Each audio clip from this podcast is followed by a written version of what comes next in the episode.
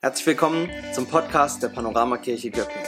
Schön, dass du reinschaust oder reinhörst und wir beten für dich, dass du eine Begegnung mit Jesus Christus hast, die dein Leben verändert. Außerdem bist du eingeladen, gemeinsam mit uns für andere in dieser Stadt, in dieser Region unterwegs zu sein, um eine Zukunft voller Hoffnung und Freude und Möglichkeiten aufzubauen. Und jetzt wünschen wir dir eine intensive Zeit mit dem Podcast von dieser Woche. Ja, Menü mit Mehrwert. Wenn es ums Essen geht, ähm, dann sind wir doch eigentlich in aller Regel guter Dinge und freuen uns, äh, jetzt uns hinsetzen zu können und einfach zugreifen zu können auf das, was so auf dem Tisch draufsteht. Und ich weiß nicht, wann du das letzte Mal so einen richtig guten, reich gedeckten Tisch vor dir gesehen hast. Und wenn wir ans über das Essen nachdenken, dann gibt es etwas, ähm, was wir alle von klein auf gelernt haben. Ein Teil meiner Bildung, die ich zum Thema Essen habe, die kommt von diesem ähm, kleinen tollen Wesen hier. Vielleicht kennt das noch jemand aus seiner Kindheit, das Sams von Paul Maar. Tolle Geschichten für Kinder. Und das, was ich von Sams gelernt habe über das Essen vor über drei Jahrzehnten ist, ist, äh, ist mit Essen voll dein Mund, gibt es zum Reden keinen Grund. Ist dein Mund dann wieder leer, kannst du reden, bitte sehr. Oder eine zweite ganz, ganz wichtige Regel lautet, man isst nicht mit den Händen, man isst nicht mit dem Fuß, mit Messer und mit Gabel isst man sein Apfelmus. Im Lauf der Zeit, ich gebe es zu, sind noch einige Regeln dazugekommen, unter anderem in welcher Reihenfolge man wie welches Besteck benutzt, wenn da mehr auf dem Tisch liegt. Das hat man dann irgendwann mal verinnerlicht. Der einzige Nachteil dabei ist, ich saß nie an so einem Tisch, wo das irgendwie notwendig gewesen wäre. Ähm, wenn wir es mal genau betrachten, die allermeisten Regeln, die wir zum Essen gelernt haben, auch als Kinder schon, haben eine unglaublich kulturelle Färbung. Wir essen die allermeisten Dinge mit der Gabel.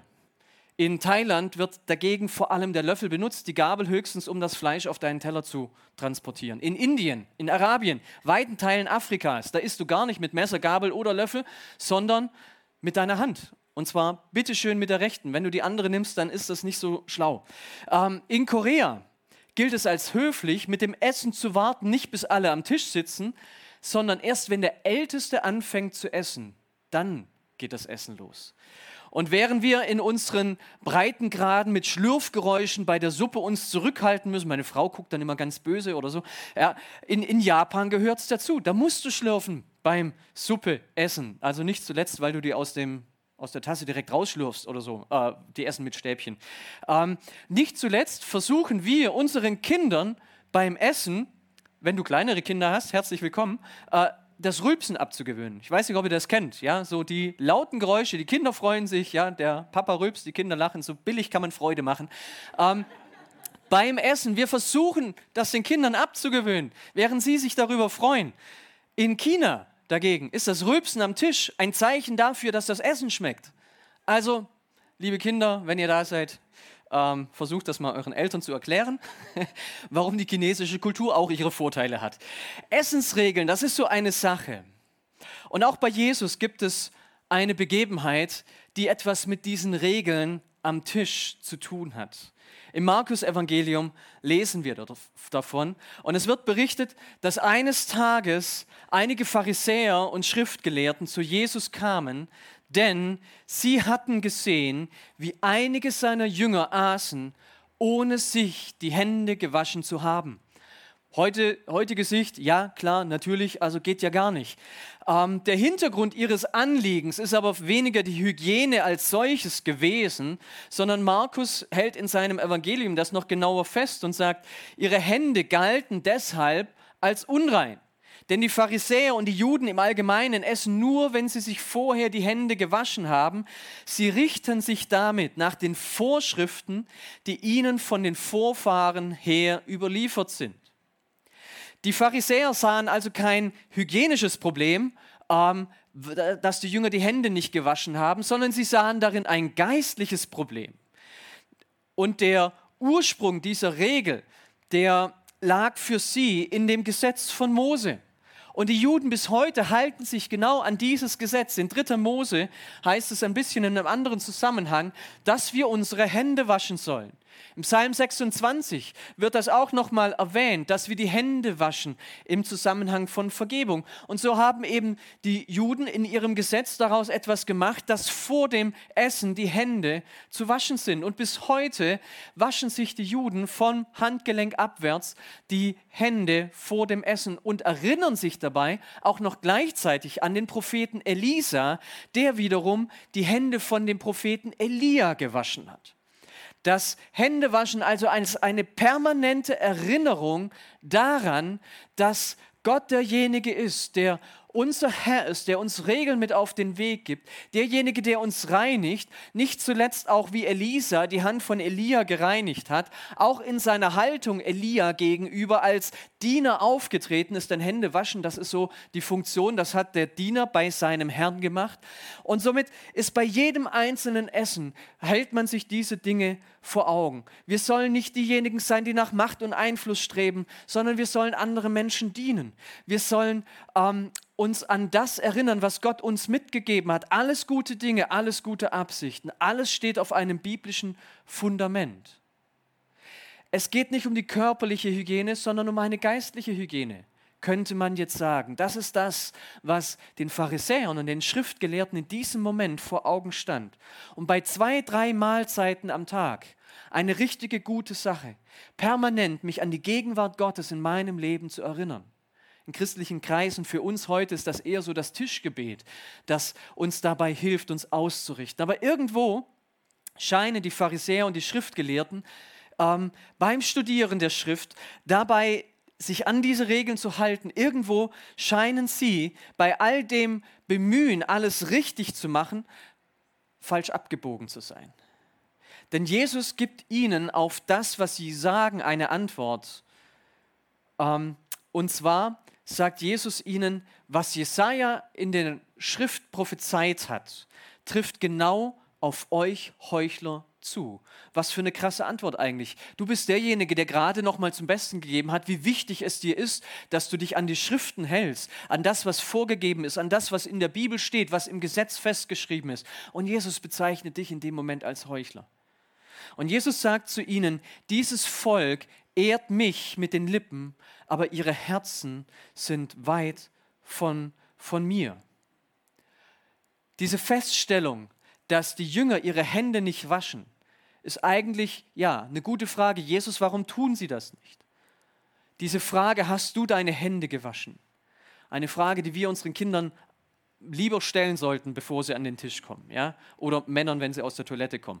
Ähm, aber Jesus zeigt, dass hinter dieser Frage, dass es den Juden um etwas ganz anderes ging nämlich dass ihre Frage zum Ausdruck brachte, dass es ihre Überzeugung war, dass das Einhalten von Regeln, das Befolgen von guten und auch wohlgemeinten Anweisungen, was man tun darf, wie man sich zu benehmen hat, dass uns diese Dinge am Ende vor Gott gut dastehen lassen. Das war die Überzeugung der Menschen, dieser Pharisäer, dass, dass diese Dinge, wenn wir sie tun, dass es ein Ausdruck davon ist, dass unser Glaube dann auch richtig ist.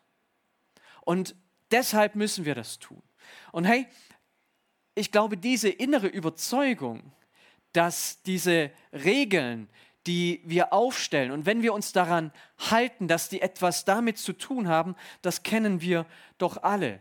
Denn wir alle haben dieses Regelproblem dass wir versuchen, durch das Halten, Einhalten von Regeln einen positiven Eindruck zu hinterlassen. Wir bringen unseren Kindern schon von klein auf bei, höflich zu sein und freundlich zu sein.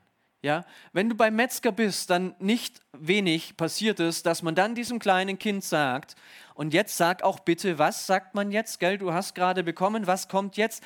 Und dann lernen die Kinder, man muss Danke sagen. Höflichkeit, Freundlichkeit. Von klein auf werden wir dazu erzogen. Und es ist immer wieder interessant, das im Alltag zu beobachten, die Kindererziehung, wie das so abläuft und wie man versucht, den Kindern diese Regeln beizubringen. Wir hatten äh, letzte Woche Schulfest bei unserer Tochter und dann sitzt man so am Tisch und man sieht nebendran die gestresste Mutter. Das eine Kind rennt über den Schulhof und das andere ist noch im Kindergartenalter und tut nicht, was es soll. Und, und dann kommt so der, der, der, das ganze Arsenal deutsche Erziehung auf den Tisch. Ja, es wird versucht, mit Belohnung zu arbeiten, das richtige Verhalten anzutrainieren. Oh, wenn du jetzt ruhig bist, wenn du von das tust, von dem du weißt, dass du es eigentlich tun solltest, dann darfst du nachher Handy spielen. Ja, so. Und man hofft damit, dass das Kind jetzt weiß, okay, ich, dann kriege ich hinterher auch eine Belohnung. Es gibt Leute, die sagen, dass es noch besser ist, wenn man einfach das Kind beobachtet, also gar nicht kommt mit, wenn du das tust, dann bekommst du die Belohnung, sondern beobachte dein Kind. Und wenn es ein gewünschtes Verhalten zeigt, dann belohn es dafür. In den USA gibt es diesen schmissigen Begriff dafür, dass man sagt, catch them in being good. Erwische sie dabei, ertappe Kinder dabei, wenn sie etwas Gutes tun und dann belohne ihr Verhalten. Und die ganze Pädagogik sagt uns, weil sich das festigt und dadurch können wir Kindern in der Erziehung etwas mitgeben, ein gutes Verhalten angewöhnen, antrainieren. Ja, und als Lehrer machen wir das natürlich auch, jede Stunde, jeden Tag. Wir gucken nur darauf, bis die Schüler was Gutes tun und dann zu sagen, hey, und jetzt kriegst du ein Fleißbienchen oder so. Ähm, da, das Problem dabei ist, es ist anstrengend. Und es dauert so lange, bis die Kinder das dann auch verinnerlichen. Deswegen verhalten, äh, fallen wir ganz, ganz schnell in ein anderes Verhaltensmuster, nämlich das ehrdeutsche, wir bestrafen schlechtes Verhalten. Wir nennen das dann nicht Strafe, weil Strafe ist nicht gut, wir nennen es Konsequenz. Aber so oder so, wir trainieren bestimmte Regeln, dass sie eingehalten werden. Was dabei häufig untergeht, ist, dass wir den Kindern erklären, warum. Und wie viele solcher Regeln sind auch in unseren Köpfen, die wir verinnerlicht haben und wir wissen eigentlich gar nicht so genau, warum. Und wir stellen uns diese Frage, ja, ist ja gut, aber wozu sollte ich das eigentlich tun? Und wenn du Regeln kennst und keine Antwort auf diese Frage hast, oder deine Antwort vielleicht ist, weil man das so macht oder weil es schon immer so war, dann dann stellst du fest, auch du hast in deinem Leben ganz ähnlich wie die Pharisäer ein Regelwerk, das du gar nicht genau begründen kannst, weil es halt die Alten gesagt haben, das sind halt die Vorschriften, das macht man halt so. Wir, wir geben uns zur Begrüßung die rechte Hand. Warum? Warum nicht die linke? Wenn du jemandem versuchst, die linke Hand zu geben, dann ist er irritiert weiß nicht mehr, was er tun soll. Ist ganz, ganz witzig. Ähm, Probier es einfach mal aus. Das nächste Mal, wenn du in der Firma, gib einfach mal die linke Hand. Also du wirst, ähm, toll, mach das, Sozialexperiment, nehmt's mit. Warum geben wir die rechte Hand? Weiß es jemand von euch? Frage, Antwort. Ja? Früher, was hattest du in deiner rechten Hand? Deine Waffe. Wenn dir jemand die rechte Hand gegeben hat, zeigt er dir damit, ich komme unbewaffnet auf dich zu. Ich habe nichts in meiner Hand, was ich gegen dich verwende. Deswegen geben wir die rechte Hand. Ähm, so, jetzt kannst du sagen, ja, ist eine tolle Regel, jetzt weiß ich auch warum, mache ich in Zukunft umso lieber. Oder du lässt es, ich weiß es nicht, ist mir relativ egal. Warum haben wir beim Essen die Gabel in der linken und das Messer in der rechten Hand? Wenn du in den USA lebst, dann nimmst du das genauso, schneidest alles klein, wechselst ganz schnell die Gabel in die rechte Hand, isst dann mit der Gabel in der rechten Hand und hast die linke Hand unter dem Tisch. Warum? Keine Ahnung, macht man halt so. Kommt aus dem wilden Westen weil du wusstest nicht, was dein Gegenüber macht und mit der linken Hand warst du dann mit der Waffe am Abzug. Ist so, Hand unter dem Tisch. Du bist einfach, frag mich nicht warum, ist so. ähm, warum ist es so wichtig, in Deutschland pünktlich zu sein? Wir haben viele, viele Erklärungen vielleicht dafür. Ja, weil so, dies, jenes. Aber warum ist das so wichtig? Es geht auch ohne. Andere Kulturen zeigen uns das. Ähm, warum bekommen, also ich meine, schaut euch die Deutsche Bahn an. Ja, Warum ist es wichtig, pünktlich zu sein? Warum bekommen meine Kinder an der Wursttheke eine Leona und ich nicht? Ich habe bis heute keine Antwort auf diese Frage. Wir befolgen Regeln, die wir verinnerlicht haben, auch als Christen, als Menschen, die an Gott glauben. Und wir meinen damit, wenn wir Regeln einhalten, Gott zu gefallen, wenn wir genug beten, wenn wir genug Bibel gelesen haben. Wenn wir die richtige Kleidung tragen, mit Alkohol richtig umgehen, mit unseren Finanzen richtig umgehen. Wir haben klare Vorstellungen zur Sexualmoral, welche Musik die richtige Musik ist, wie eine gute und christliche Ehe auszusehen hat, wie man sich als Single verhalten muss, wie was auch immer. Wir haben einen Kopf voller Regeln und haben manchmal auch dafür biblisch fundierte Begründungen, ganz so wie die Pharisäer. Von den Vorfahren irgendwo festgehalten und festgelegt. Und wir neigen dazu, wie die Pharisäer, durch das Einhalten von Regeln Gott zu gefallen. Nicht nur für uns selber, sondern auch bei anderen. Denn wir beurteilen, wer ein guter Christ ist und wer nicht, anhand dessen, wie er sich verhält und ob er in unser Regelschema hineinpasst. Und bei dieser Mahlzeit, von der uns berichtet wird hier in der Bibel, dass die Jünger essen, ohne ihre, ihre Hände zu waschen. Wir lernen hier, dass Jesus einen ganz anderen Blick auf Regeln hat, als wir es so oft haben. Denn einige Verse später erklärt Jesus, was das eigentliche Problem ist und worum es ihm geht. Und was sein Punkt ist, dass er diesen, äh, diesen Pharisäern diese harten Worte an den Kopf wirft. Ihr Heuchler, ihr ehrt Gott mit euren Lippen, aber euer Herz ist weit weg von ihm. Und Jesus sagt, dass nichts, was von außen kommt, den Menschen in Gottes Augen unrein machen kann. Unrein macht ihn vielmehr das, was aus ihm selbst kommt.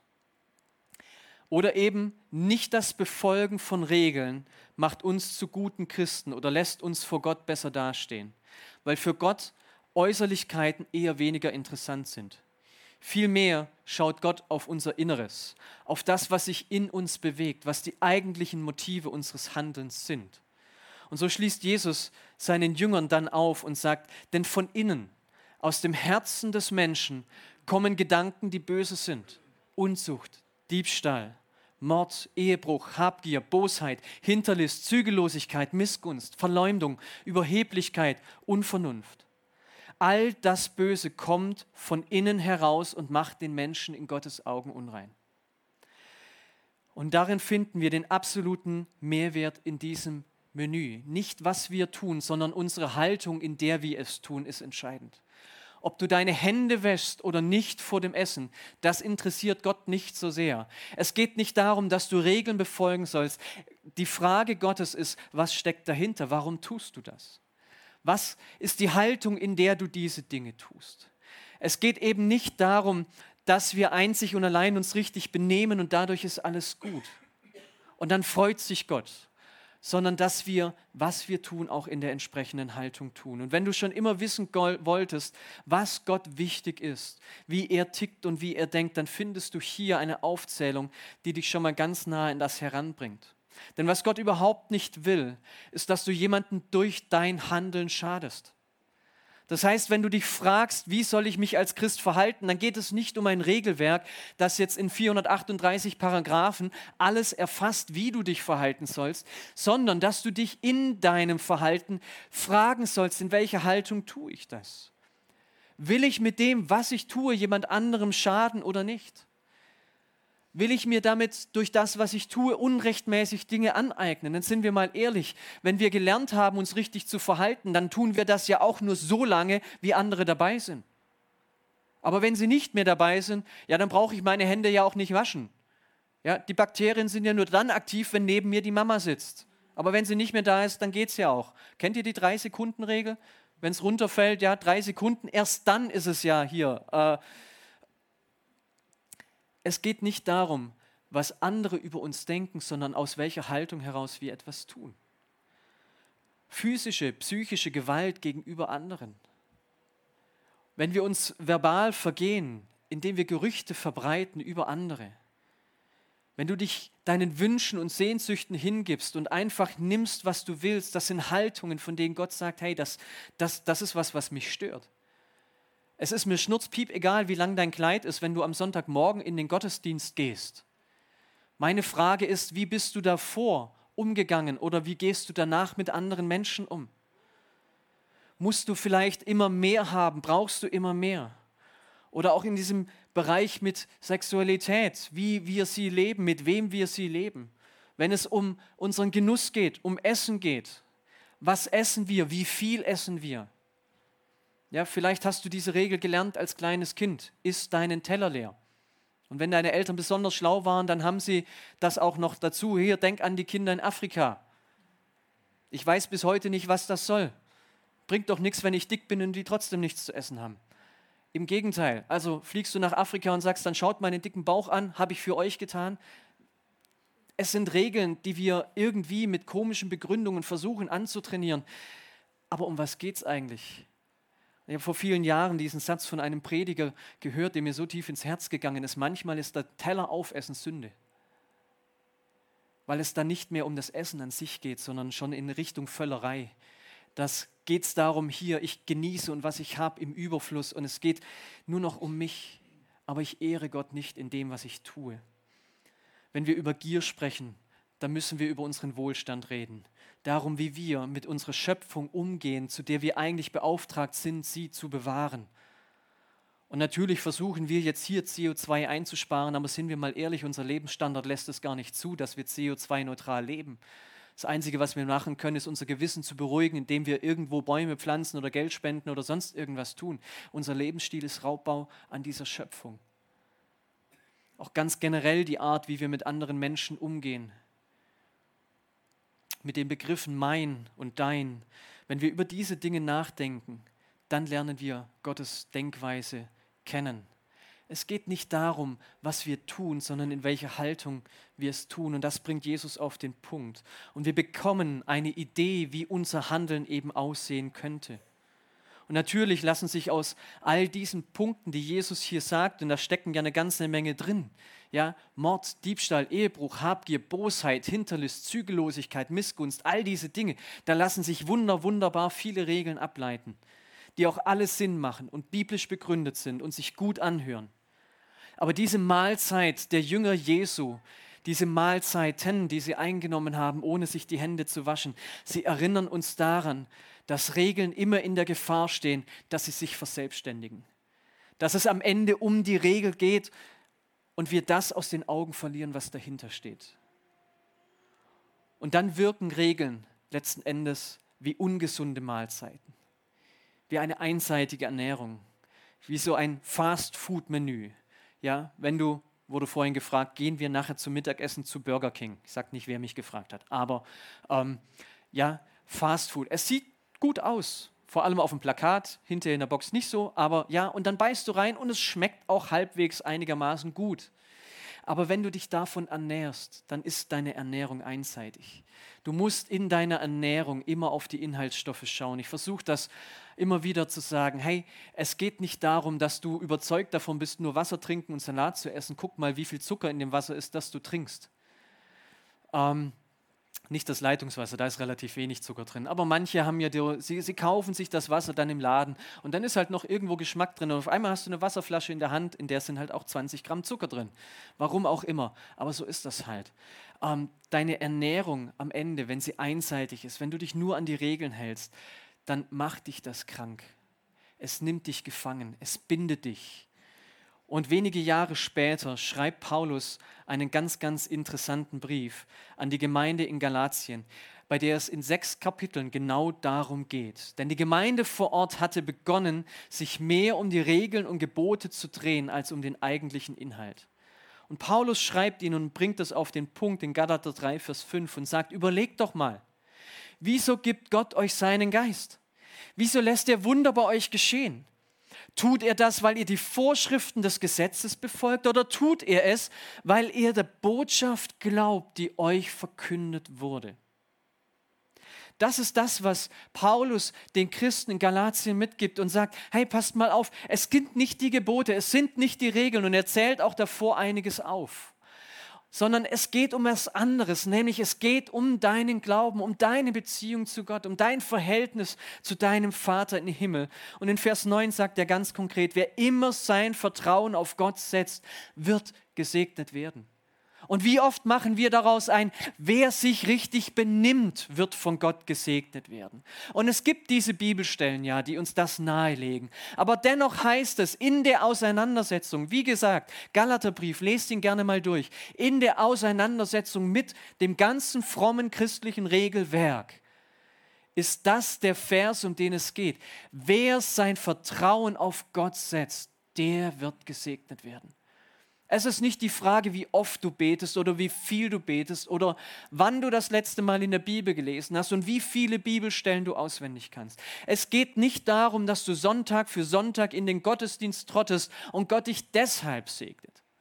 All diese Dinge haben ihre Berechtigung und sie sind gut. Und wir können auch darüber sprechen, welche Auswirkungen sie haben, wenn wir sie tun. Aber über allen Regeln steht, Gott segne dich, wenn du ihm vertraust. Und Paulus beschreibt dieses Problem, das die Pharisäer eben hatten, dass, dass es eben nicht um ihren Glauben ging, sondern um die Erfüllung von Vorschriften und Geboten. Sie glaubten an die Gesetze und Gebote und weniger an den Gott, der dahinter steht. In Kapitel 5, Vers 14 konkretisiert Paulus dann all das, was er in dem Brief schreibt und schreibt von einem Gesetz, das zusammengefasst ist in diesen Worten, du sollst deinen Mitmenschen lieben wie dich selbst. Und wenn es eine christliche Regel gibt, an die du dich halten solltest, dann ist es diese Regel. Dann geht es nicht darum, wie viel Geld du spendest, es geht nicht darum, wie viel du mitarbeitest, es geht nicht darum, wie du aussiehst und was du getan hast. Es geht zuallererst um diese Frage, du sollst deinen Mitmenschen lieben wie dich selbst. Das ist das Oberste und Wichtigste. Und der Bibelkenner weiß, dass das ein Gebot ist, das nicht Paulus erfunden hat, sondern ein Gebot ist, das Jesus den Pharisäern sagt und damit nichts anderes zitiert als das oberste Gebot, das schon am Anfang steht und Gott seinem Volk mitgegeben hat. Den Nächsten lieben wie dich selbst. Das eigentliche Problem, um das es geht, ist nämlich das, was aus uns herauskommt, ist häufig nicht die Liebe, ist nicht, dass wir uns um den anderen kümmern. Denn als Christ geht es nicht darum, ähm, dass wir unser Handeln aufgrund unserer Fähigkeiten bewerten, Regeln einzuhalten, sondern es geht darum, was treibt uns innerlich an. Und Paulus bringt das dann in Vers 23 zu diesem berühmten Satz, den ihr auch wahrscheinlich alle schon mal gehört habt, dass die Frucht aber, die der Geist Gottes in deinem Leben hervorbringt, nicht ein perfektes christliches Leben ist, in dem du alle Regeln befolgst, sondern diese Frucht besteht in Liebe, Freude, Freundlichkeit, Geduld, Güte, Treue, Frieden, Rücksichtnahme und Selbstbeherrschung. Ich habe es durcheinander gelesen, aber ihr habt alle mitbekommen, worum es geht. Wer sein Handeln an diesen Dingen prüft, der braucht am Ende keine Regeln mehr. Mir muss keiner sagen, was ich zu tun und zu lassen habe. Die Frage ist, sind diese Dinge in meinem Leben sichtbar und werden sie in meinem Handeln sichtbar? Wer aus Liebe handelt, wird weder zur Bosheit neigen noch andere verleumden. Wer gütig ist und Rücksicht nimmt, der gönnt anderen das, was sie haben. Der wird nicht habgierig sein oder überheblich, nicht neidisch. Wer sich selbst beherrschen kann, der wird nicht zügellos leben. Und so viele Fragen, die wir uns stellen im alltäglichen Umgang mit anderen Menschen, mit Kollegen, mit Freunden, in der Erziehung, mit unserem Nachbarn, in den Irrungen und Wirrungen von Politik und Gesellschaft und was dort alles drin ist, im Umgang mit unserer Schöpfung. Wir können darin so viel sehen, denn die Bibel gibt uns im Neuen Testament, anders als im Alten Testament, kein üppiges Regelwerk mit auf den Weg. Aber sie offenbart uns die Denkweise Gottes und wie er sich ein gutes Leben vorstellt. Ob wir mit Messer und Gabel oder mit Löffel essen, ob wir bei den Mahlzeiten schmatzen oder nicht. Das ist die letzte Folie, kommt nicht, ist egal. Ähm, das kann sich am Ende von Christ zu Christ zu unterscheiden. Ähm, es geht nicht darum, dass wir alle genau gleich sind. Und manchmal unterscheiden sich auch die Dinge, die man tut, von Gemeinde zu Gemeinde. Aber woran alle unsere Regeln, die wir haben, sich messen lassen müssen, ist die Frage, was wird dadurch gefördert? Was sind die Inhaltsstoffe unserer Regeln, dieser Mahlzeiten, die wir zu uns nehmen? Sind sie ausgewogen und gesund? Machen sie unseren Körper stark und fit? Wirken sie auf die richtige Art und Weise? Was ist unsere Motivation dahinter? Wie ist unser Glaube aufgestellt? Und wenn ich hier ganz einfach exemplarisch mal ein Thema rausgreife, das Sonntag für Sonntag bei uns eine Rolle spielt. Wir glauben tatsächlich, dass es gut ist, wenn wir einen Teil unseres Einkommens spenden. Das ist eine Regel, an der wir festhalten, wo wir als Gemeinde, als Kirche sagen, es ist gut, wenn du gibst von dem, was du bekommst, was du erarbeitest, was du erwirtschaftest, einen Teil davon in die Gemeinde zu geben, zum Bau des Reiches Gottes zur Verfügung zu stellen. Wir sagen, dass der zehnte Teil dessen, was du verdienst, eine Orientierung sein kann für die Fülle dessen, was du gibst. Aber wichtiger als die Frage, wie viel du gibst, ist die Frage, aus welcher Motivation du es tust. Denn unser Wunsch ist nicht, dass du Regeln befolgst, sondern einen Lebensstil der Großzügigkeit lebst, weil Gott selber großzügig ist, weil das Gottes Denkweise ist. Dass wir geben aus dem Vertrauen heraus, dass Gott uns versorgt. Aus, aus Treue, nicht angetrieben von einem Du musst, von einem schlechten Gewissen.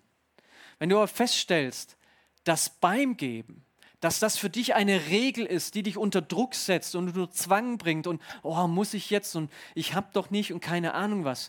Wenn du feststellst, dass du nicht geben kannst aus Freude, aus Güte, aus Treue, aus Liebe, weil in deinem Herzen Frieden ist, dann, dann ist es Zeit für dich, diese Regel mal zu überdenken und zu prüfen. Nicht, ob die Regel als solches richtig ist oder nicht, sondern was in deinem Herzen wohnt und was das mit dir anstellt. Mach es nicht wie die Pharisäer und halte dich mit den Dingen auf, weil man sie schon immer so gemacht hat, weil andere sagen, dass das richtig ist, sondern finde heraus, ob das Geben eine gute Regel ist, weil sie den Charakter Gottes und sein Wesen widerspiegelt. Und prüf deine Motivation, was dich antreibt, diese Regel zu halten oder vielleicht auch von dieser Regel abzuweichen. Und genauso können wir durch jeden einzelnen Bereich unseres Lebens gehen. Und wir können einen Rahmen schaffen, in dem Gott sich wohlfühlt. Wir können durch die Art und Weise, wie wir für uns verhalten, ähm, Gott ehren. Nicht nur mit unseren Lippen, sondern mit unserem Herzen. Und das ist meine tiefe Überzeugung, was Jesus uns hier mit auf den Weg gibt. Lasst uns als Gemeinde nicht müde werden, immer genau darauf schauen dass wir ein Ort sind, an dem wir gute und gehaltvolle Regeln aufstellen. Regeln, die uns stark und gesund wachsen lassen, deren Inhaltsstoffe stimmen, aber wo jeder die Freiheit hat, für sich selber zu prüfen, auch was ist meine Motivation dahinter. Weil das, was wir als Gemeinde wollen, ist nicht, dass du Sonntag für Sonntag kommst, weil du weißt, dass es richtig ist, das zu tun und mehr nicht, sondern weil du verinnerlicht hast, warum es gut ist dass Paulus sagt, versäumt die Versammlungen nicht. Was du erleben kannst, wenn du in einem Gottesdienst bist. Die Regeln, die wir haben, sie müssen Sinn machen. Sie müssen einen Inhalt haben. Und wenn du dich an Regeln hältst, dann solltest du wissen, warum. Denn das ist das, was Jesus zeigt. Es ist wichtiger, dass dein Handeln die richtige Motivation hat, dass dein Herz bei der Sache dabei ist, als dass du am Ende irgendwelche Dinge tust, die zwar gut aussehen, aber dein Herz weit davon weg ist. Amen. Música